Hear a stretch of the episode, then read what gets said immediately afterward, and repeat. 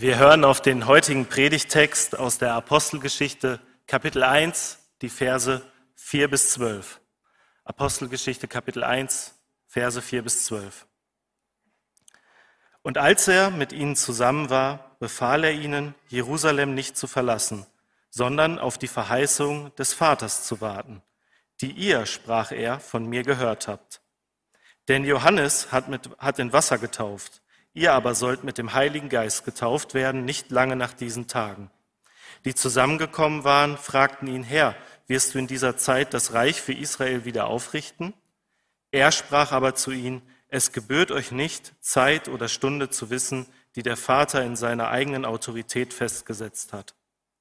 Aber ihr werdet Kraft empfangen, wenn der Heilige Geist auf euch kommen wird. Und ihr werdet Zeugen für mich sein in Jerusalem und in ganz Judäa und Samarien und bis an das Ende der Erde. Und als er das gesagt hatte, wurde, von, wurde er vor ihren Augen aufgehoben und eine Wolke nahm ihn auf vor ihren Augen hinweg. Und als sie ihm nachsahen, wie er zum Himmel fuhr, da standen plötzlich zwei Männer in weißen Gewändern bei ihm, die sprachen, ihr Männer von Galiläa, was steht ihr da und seht zum Himmel? Dieser Jesus, der von euch weg in den Himmel aufgenommen wurde, wird so wiederkommen, wie ihr ihn zum Himmel habt auffahren sehen. Da kehrten sie nach Jerusalem zurück von dem Berg, der Ölberg heißt und nah bei Jerusalem liegt, nur einen Sabbatweg entfernt. Das ist das Wort des lebendigen Gottes. An Ostern wurden wir überrascht von Jesus, als uns die Begebenheit der Emmaus-Jünger ausgelegt wurde. Bereits am Tag der Auferstehung begleitete Jesus die beiden Emmaus-Jünger äh, oder beziehungsweise die beiden Jünger auf dem Weg nach Emmaus und er kümmerte sich nicht, wie wir gehört haben, als Überwinder des Todes um die Aufrichtung des Reiches Israel oder hatte keinen Gedanken daran verschwendet, sich in die Weltpolitik einzumischen und die Römer und die Juden äh, ja, zurecht recht zu fertigen. Und er zeigte ihnen das ganze Alte Testament und dass das ganze Alte Testament von ihm zeugte, dass Tod und Auferstehung notwendig waren und dass das Wort ein lebendiges Wort ist. Und er überraschte die beiden Emmaus-Jünger damit, dass er ihre Niedergeschlagenheit in brennende Herzen wandelte. Heute, im übertragenen Sinn, 40 Tage später, ereignet sich, wenn man so möchte, eine weitere Überraschung.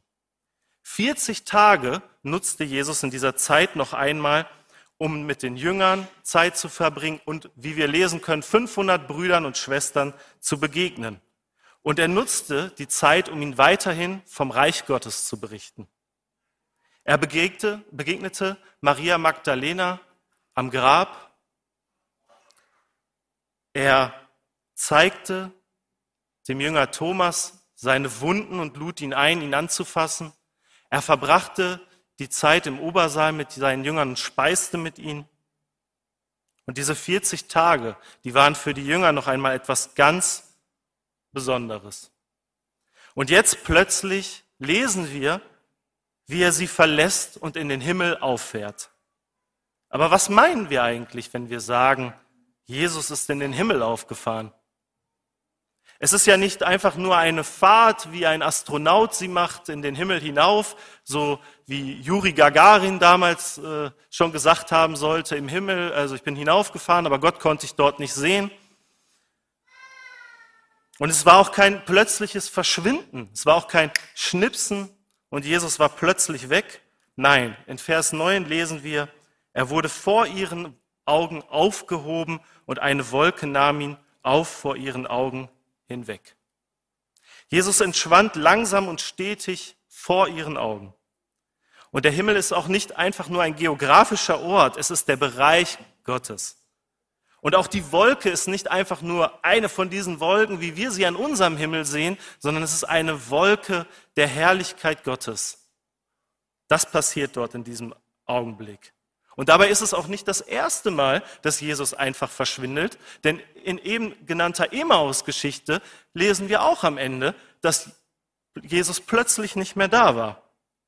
Sein Auferstehungsleib ist menschlich und doch unterliegt er nicht mehr unseren menschlichen Naturgesetzen. Aber dieser Moment hier, der ist anders. Dieser Moment hat etwas vorerst Endgültiges. Das wissen auch die Jünger, denn sie starren zum Himmel hinauf und kommen aus dem Staunen nicht heraus. Jesus fährt auf in das Himmelreich Gottes, in sein Himmelreich. Und ich möchte heute Morgen auf zwei Fragen eingehen. Nämlich erstens, warum war die Himmelfahrt Jesu notwendig? Hätte er nicht einfach hier bei uns bleiben können? Wäre es nicht besser gewesen für uns, wenn er hier geblieben wäre und uns die Schrift ausgelegt hätte, so wie er das den Emmaus-Jüngern gemacht hat und wir staunen würden, was es alles zu verstehen gibt? Und welche Bedeutung hat Himmelfahrt für uns heute ganz konkret?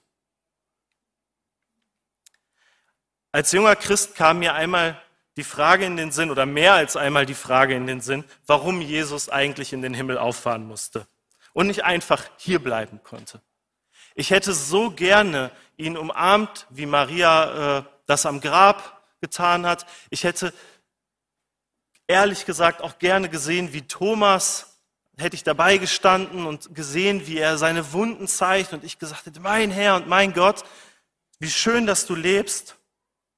Und an einigen Punkten meines Glaubens hätte das sicher eine schöne Abkürzung gegeben, wo ich Jesus einfach mit meinen Fragen hätte löchern können und auch mit meinen Fragen, die ich heute noch habe, löchern könnte. Das ist eine schöne Vorstellung, oder? Und ich denke, manchen von euch ist dieser Gedanke vielleicht auch schon mal in den Sinn gekommen. Wir sind aber nicht die Ersten mit diesen Gedanken. Bereits am Tag der Auferstehung am Grab lesen wir bei der Begebenheit mit Maria aus Magdala, dass Jesus zu ihr sagt, halte mich nicht fest. Ich bin noch nicht zum Vater in den Himmel zurückgekehrt. Geh zu meinen Brüdern und sag ihnen, dass ich zu ihnen zurückkehre, zu meinem Vater und zu eurem Vater, zu meinem Gott und eurem Gott. Und da ging Maria aus Magdala zu den Jüngern zurück. Ich habe den Herrn gesehen, verkündete sie und erzählte ihnen, was er zu ihr gesagt hatte. Halte mich nicht fest, sagt Jesus zu Maria. Im ersten Augenblick denken wir, ja, sie darf ihn sicherlich nicht berühren, weil er ist jetzt heilig, er ist jetzt auferstanden. Aber erinnern wir uns nochmal an Thomas. Es ist nicht eindeutig beschrieben, ob Thomas ihn überhaupt berührt hat, aber er lud ihn ein, ihn zu berühren. Jesus will ihr Maria sagen, du verstehst es noch nicht. Du hast Angst, mich gehen zu lassen. Du willst mich festhalten. Aber lass mich in den Himmel auffahren und dann wirst du mich nie wieder verlieren. Nie wieder. Er will ihr sagen, Maria, wenn ich in den Himmel fahre, dann kann mich niemand jemals mehr von dir trennen. Ja, mehr noch, wenn ich zum Vater auffahre und mich zu seiner Rechten setze und euch den Heiligen Geist sende, wird jeder in der ganzen Welt, der an mich glaubt, Gemeinschaft mit mir haben können. Durch den Geist werde ich euch meine Liebe schenken und in euch wohnen können. Es klingt paradox, aber Jesus muss sich hier von Maria erst einmal entfernen, um ihr näher zu sein als jemals zuvor. Davon können wir auch an anderer Stelle im Johannesevangelium lesen, wo geschrieben steht, und Jesus sagt es, doch glaubt mir, es ist gut für euch, dass ich weggehe. Denn wenn ich nicht von euch wegginge, käme der Helfer nicht zu euch. Wenn ich aber gehe, werde ich ihn zu euch senden. Doch wenn der Helfer kommt, der Geist der Wahrheit, wird er euch zum vollen Verständnis der Wahrheit führen. Denn was er sagen wird, wird er nicht aus sich selbst heraus sagen. Er wird sagen, was er hört. Und er wird euch die zukünftigen Dinge verkünden. Er wird meine Herrlichkeit offenbaren. Denn was er euch verkünden wird, empfängt er von mir. Alles, was der Vater hat, gehört auch mir. Aus diesem Grund sage ich, was er euch verkünden wird, empfängt er von mir. Es ist gut, dass ich gehe, sagt Jesus dort, damit der Helfer, der Tröster, der Heilige Geist zu euch kommen kann. Und er wird nicht aus sich selber reden. Nein, ich werde es sein, der durch, die, durch, die, durch ihn spricht und er wird reden, was er hört von mir. Jesus selbst wird es sein, der durch den Heiligen Geist spricht. Und das ist die buchstäbliche Umarmung, die uns durch den Heiligen Geist offen steht. Uns ist eine viel größere Herrlichkeit und Nähe möglich als den ersten Jüngern damals. In unserem Bibeltext, den ich zu Beginn gelesen habe, sprechen die weiß bekleideten Männer die Jünger an. Ihr Männer, was steht ihr da und seht zum Himmel? Warum stellen sie diese Frage? Warum kommen da plötzlich zwei weiß bekleidete Männer und stellen den Jüngern, müssen diesen Jüngern diese Frage stellen? Weil die Jünger staunen und starren. Sie sehen es vor Augen, dass es das erstmal war mit dem leiblich auferstandenen Jesus, wie sie ihn die letzten 40 Tagen hatten. Und was geht ihnen da wohl durch den Kopf? Wer führt uns jetzt an? Wer beschützt uns jetzt vor den Juden und Römern? Vielleicht waren sie auch traurig, denn sie steckten ja irgendwie fest und wie angewurzelt standen sie da. Und es ging ihnen zwischen, hurra, unser Herr und Gott ist jetzt endlich in den Himmel aufgefahren, wo er, wo er hingehört. Und was ist mit uns? Wie sollen wir jetzt klarkommen? Die, die weißgekleideten Männer führen sie mit sanfter Zurechtweisung zurück in die Gegenwart. Dieser Jesus, der von euch in den Himmel auf, der vor euch weg in den Himmel aufgenommen wurde, wird so wiederkommen, wie ihr ihn zum Himmel habt auffahren sehen, sprechen sie. Die Himmelfahrt Jesu ist nicht die Abwesenheit Jesu, sondern es ist die präsentische Erhöhung und Anwesenheit. Es ist kein Verlust seiner Führung. Es ist kein Verlust seiner Nähe. Es ist kein Verlust seines Schutzes für die, die an ihn glauben, sondern es ist die unendliche Vergrößerung dessen. Und wir können verhaftet werden, wir können in die tiefste Zelle gesperrt werden, ohne Luke, der Schlüssel weggeworfen und keiner guckt nach uns. Ja, sie können uns sogar foltern, aber durch den Heiligen Geist kann er uns in allem näher sein als jemals zuvor. Und mehr noch, es ist die Vollendung unserer Erlösung, die durch die Himmelfahrt Jesu geschehen ist. Jesus kehrt zurück in sein Heim, an dem Ort, wo er eigentlich wohnt, beim Vater. Und er kehrt nicht mit leeren Händen zurück, sondern mit seinem Blut, das er am Kreuz für uns vergossen hatte, stand er vor dem Vater im Himmel und bezeugte damit, dass er seinen Auftrag erfüllt hatte. Wir hörten bereits davon in einer der Predigten in der Hebräerbriefserie im neunten Kapitel. Es ist die Vollendung der Erlösung. Ab jetzt können alle Menschen errettet werden. Und damit ging Jesus einen beispiellosen Weg der Erniedrigung. Er wurde ganz Mensch, blieb ohne Sünde, erlitt den Tod am Kreuz, starb, wurde begraben und stand am dritten Tage auf von den Toten. Und die Himmelfahrt ist jetzt das Ende dieser Erniedrigung Jesu auf Erden. Der Vater opferte seinen Sohn und es brach ihm sicherlich das Herz. Und er wartete sehnsüchtig auf seine Wiederkehr. Und als Lohn hat Gott seinem Sohn den Namen über alle Namen gegeben. Den höchsten Namen, bei denen das Aussprechen, bei, bei dessen Aussprechen das ganze Himmelreich jubelt. So können wir es in Philippa 2, Vers 9 lesen. Und als weiteren Lohn gab er ihnen den Platz zu seiner Rechten, als König, den höchsten Platz, den Platz der Handlungsbevollmächtigung. Und dieser Sohn ist der Menschensohn. Er ist mit seinem Auferstehungsleib in den Himmel aufgefahren. Und das Universum wird nun von ihm regiert. Ganz Gott und ganz Mensch. Und Gott gibt, gibt ihm die höchste Stellung und setzt ihn zum Haupt der Gemeinde ein. Es ist das Ende der Erniedrigung Jesu. Es ist sein Eingang in die Herrlichkeit und die Verherrlichung, die ihm gebührt für das, was er uns hat zuteil werden lassen. Dazu war die Himmelfahrt Jesu notwendig. Und sie hat eine ganz konkrete Bedeutung für uns heute. Denn Jesus vertritt uns im Himmel. Himmelfahrt bedeutet für uns, dass wir einen von uns im Himmel haben, der als unser Anwalt für uns eintritt, der uns mit unserer Schuld und unseren Interessen vor Gott verteidigt. Als Menschen leiden wir unter der Sünde. Wir sind traurig, weil wir der Sünde oft unterliegen. Wir sind enttäuscht, weil wir uns schwach fühlen, weil wir ja nicht gottgefällig leben können und immer wieder in die Sünde fallen. Aber Jesus ist unser Hohepriester im Himmel. Er macht, dass für uns jeden Tag ein Versöhnungstag ist.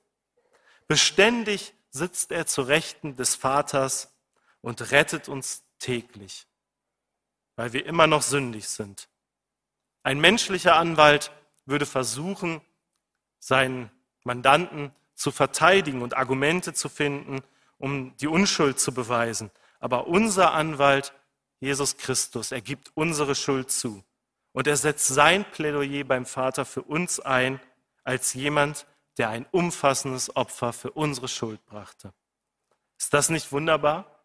Unsere Rettung ist nicht gefährdet durch unser menschliches Versagen. Wenn wir zu ihm kommen und unsere Schuld bekennen, dann ist er unser Anwalt vor Gott und er tritt für uns ein.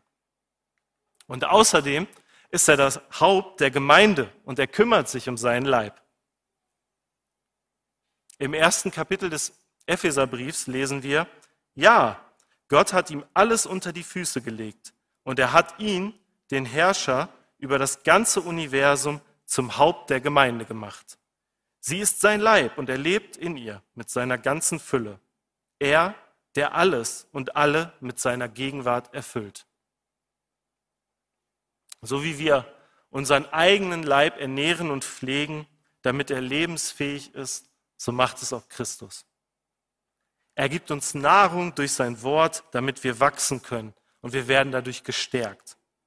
Als Gemeinde möchte er, dass wir einander dienen. Denn in seinen Augen haben wir alle den gleichen Wert. Wir sollen füreinander beten, uns einander vergeben und uns vergeben lassen. Also wir sollen uns einander nach innen dienen, um einen einheitlichen Leib, einen starken Leib zu bilden. Und durch diesen Dienst nach innen als Gemeinde werden wir befähigt, einen Dienst nach außen zu tun. Denn wir sind ja kein Leib zum Selbstzweck. Wir haben den Auftrag, wie wir es vorhin schon ge gehört haben in der Textlesung, jene da draußen mit der befreienden Botschaft des Evangeliums zu retten, sie weiterzugeben. Das ist es, was Ewigkeitswert hat. Lass uns nochmal zu unserem Ausgangstext zurückkommen. Jesus kündigte den Jüngern den Heiligen Geist mehr als einmal an. Und auch an dieser Stelle kurz vor der Himmelfahrt tut er dies. Und wir lesen, wie er zu ihnen sagt, Johannes hat mit Wasser getauft, ihr aber sollt mit dem Heiligen Geist getauft werden, nicht lange nach diesen Tagen. Und wenn wir den Text genauer betrachten, dann sehen wir, dass die Jünger da gar nicht so richtig drauf eingehen. Sie fragen eher, ob jetzt damit auch die Aufrichtung des Reiches Israels einherginge. Und vielmehr noch, ob Jesus denn jetzt das Reich Israel wieder aufrichten würde. Also er soll es doch tun. So steht die Frage im Raum. Doch Jesus verkündigt ihnen, dass sie den Heiligen Geist erhalten werden, um Kraft zu empfangen. Kraft für den Auftrag, den er ihnen gibt, bis zu seinem Wiederkommen, nämlich Zeugen für ihn zu sein. Zeugen in dieser Welt. Es stimmt, wenn wir sagen, dass das Lehramt Jesu auf gewisse Weise durch die Bibel weitergeht. Aber es geht auch durch jeden, der an ihn glaubt, weiter. Durch dich und auch durch mich. Also wenn du als Christ mit jemandem über Christus sprichst und seine Wahrheiten weitergibst, dann bist du sein Zeuge. Ja, dann bist du die Lehrerin, die die freimachende Kraft Jesu oder der Lehrer, der die freimachende Kraft Jesu weitergibt. Und wir, la wir lasen hier, dass von Johannes dem Täufer die Rede war. Und von ihm steht ja geschrieben, dass er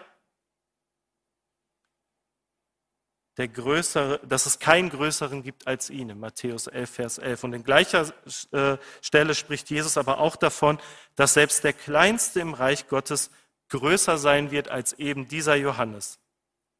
Und einer, der muss der Letzte im Reich Gottes sein und der wird trotzdem größer sein als dieser Johannes. Egal wie schwach oder dumm dieser Letzte sein wird, er wird größer sein als Johannes. Wie kann das sein?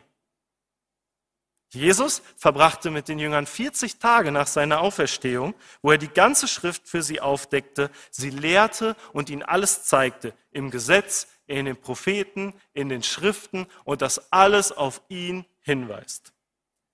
Das Evangelium ist, dass Gott einen Weg zu sich geöffnet hat für jeden Menschen Und damit wissen wir etwas, was Johannes der Täufer, der Großes getan hat, der Jesus angekündigt hat, der ihn in diese Welt gerufen hat, sozusagen durch seine Prophetie, der berufen war, mehr. Wenn du das Evangelium ergriffen hast, dann gehst du los, um anderen Leuten davon zu berichten. Dann bist du Zeuge auf der Arbeit, in der Familie. Dann erzählst du im Gottesdienst in der Gemeinde, was du mit Gott erlebt hast. Und das ist es, was die Leute wirklich frei macht.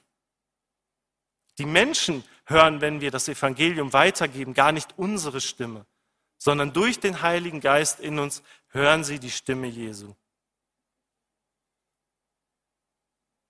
Aber wie gesagt, lasst uns nicht denken, dass wir jetzt dadurch besser werden als Johannes der Täufer. Er wies in besonderer Weise auf Jesus hin und er war ein einzigartiger Wegbereiter für Jesus, für Jesu Kommen in die Welt. Aber Jesus Christus in dieser Welt so präsentieren zu dürfen, sollte uns extrem demütig machen.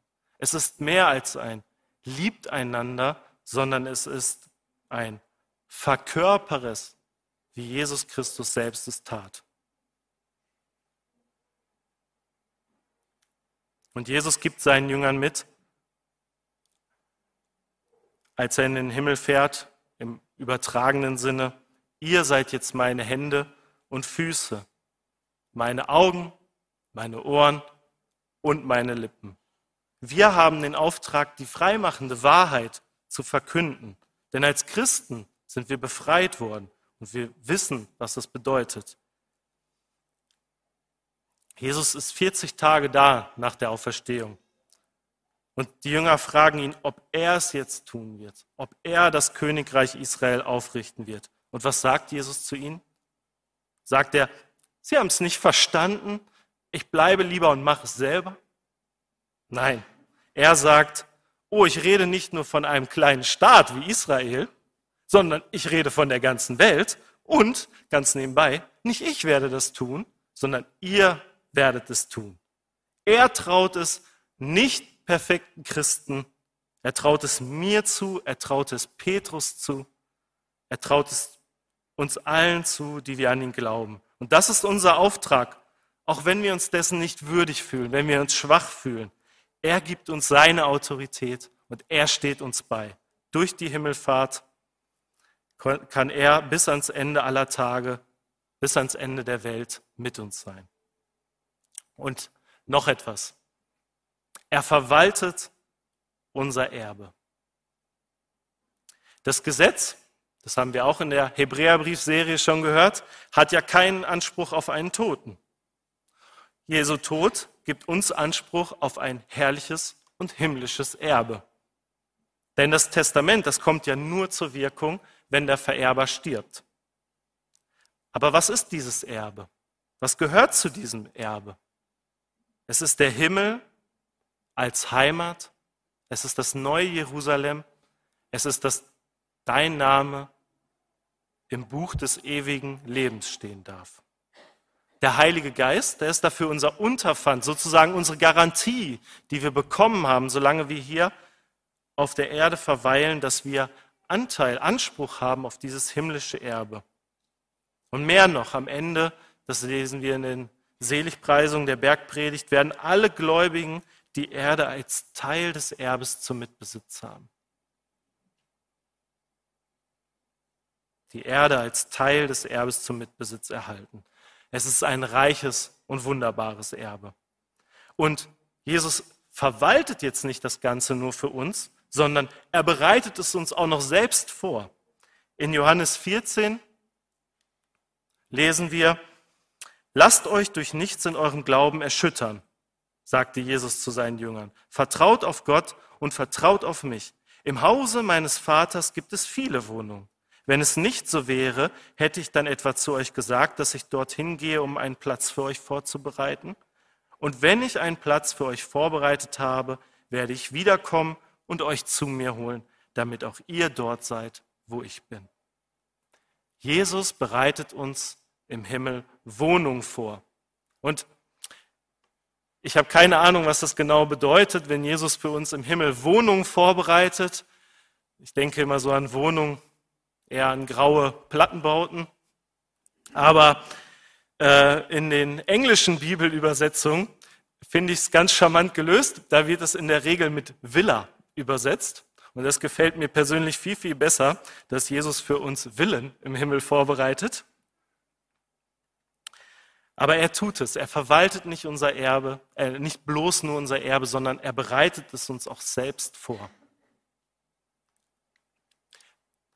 Das hier, man sieht das junge Mädchen jetzt aufgrund des Bildes äh, eher weniger, ist Akiane Kramarik. Vielleicht kennt der einen, die einen von, oder andere von euch sie schon. Sie wuchs in einem atheistischen Elternhaus in den USA auf. Und bereits im Alter von vier Jahren fing sie an, Botschaften, die sie, wie sie im späteren Jahren sagt, von Gott offenbart bekommen hat, niederzumalen. Sie fing an, Bilder zu malen, wie sie äh, Jesus und wie sie äh, die Bilder in ihren Träumen sah, ähm, aufzumalen. Und dieses Bild hier, da ist sie acht Jahre alt mit dem Titel Prince of Peace stellt sie mit, äh, wie gesagt, im Alter von acht Jahren äh, fertig. Und es heißt übersetzt Friedefürst. Er stellt Jesus dar, wie er ihr, wie er, ähm, ihr in einem ihrer Träume begegnet ist. Und sie hatte nie eine, weil sie in einem atheistischen Elternhaus aufgewachsen ist, nie eine Vorlage, war nie in einer Kirche und mit diesen Bildern, die sie zeichnete, führte sie letztlich ihre Familie zum Glauben an Jesus Christus. Und dieses Bild das malte sie im Alter von elf Jahren. Und es entspringt einem ihrer Träume, die sie hatte, über die Willen, die Jesus den Gläubigen im Himmel vorbereitet. Ich finde dieses Bild zutiefst beeindruckend und es ist eine schöne Vorstellung, dass Jesus für uns im Himmel, im Hause des Vaters, Wohnungen vorbereitet. Und auch das ist nur ein Bild und auch wenn unsere Vorstellungskraft nicht reicht, sie wird sowieso nicht ausreichen, aber es wird noch wunderbarer, als wir es uns vorstellen können. Er bereitet für jeden Gläubigen einen Platz vor. Und wenn er damit fertig ist, dann wird er wiederkommen, um uns abzuholen und zu sich in das Haus des Vaters zu holen. Warum war die Himmelfahrt Jesu notwendig? Weil sie das Ende der Erniedrigung Jesu ist und die Verherrlichung, die ihm durch seinen Gehorsam gegenüber Gott dem Vater gebührte. Es ist die Vollendung unserer Erlösung, dadurch, dass er das dem Vater mitteilte, dass sein Auftrag erfüllt ist und es ist eine viel größere Nähe zu Jesus aufgrund des Heiligen Geistes, durch den Jesus in uns wohnen kann. Und Himmelfahrt ist die Voraussetzung dafür, dass er seinen Heiligen Geist auf uns sendet, wie wir es dann in, an Pfingsten uns daran erinnern wollen. Und was bedeutet jetzt Himmelfahrt für uns heute? Es bedeutet, dass Jesus ganz persönlich dich und mich als Anwalt vertritt wenn wir Schuld auf uns laden und sie vor uns bringen. Es bedeutet, dass er zum Haupt der Gemeinde wurde und sich um uns kümmert, ganz individuell, aber auch als ganze Gemeinde. Und das nicht nur zu einem Selbstzweck, sondern damit wir seinen Auftrag, den er uns an Himmelfahrt übergab, bis zu seiner Wiederkunft erfüllen können, ihm nachkommen können. Und sein Evangelium das Evangelium, das freimachende Evangelium an jeden Ort, in unsere Nachbarschaft, in unsere Familien, für unsere Arbeit bringen können und weitergeben können. Und damit lässt er uns nicht alleine, sondern als Zeugen seines Wortes und seiner Taten wirkt er im Heiligen Geist durch uns. Und es bedeutet, dass er unser Erbe im Himmel verwaltet und vorbereitet und sich dann und uns dann zu sich holt, wenn er fertig ist, in das Haus seines Vaters. Ich wünsche uns allen Gottes Segen im Nachdenken über sein Wort. Amen.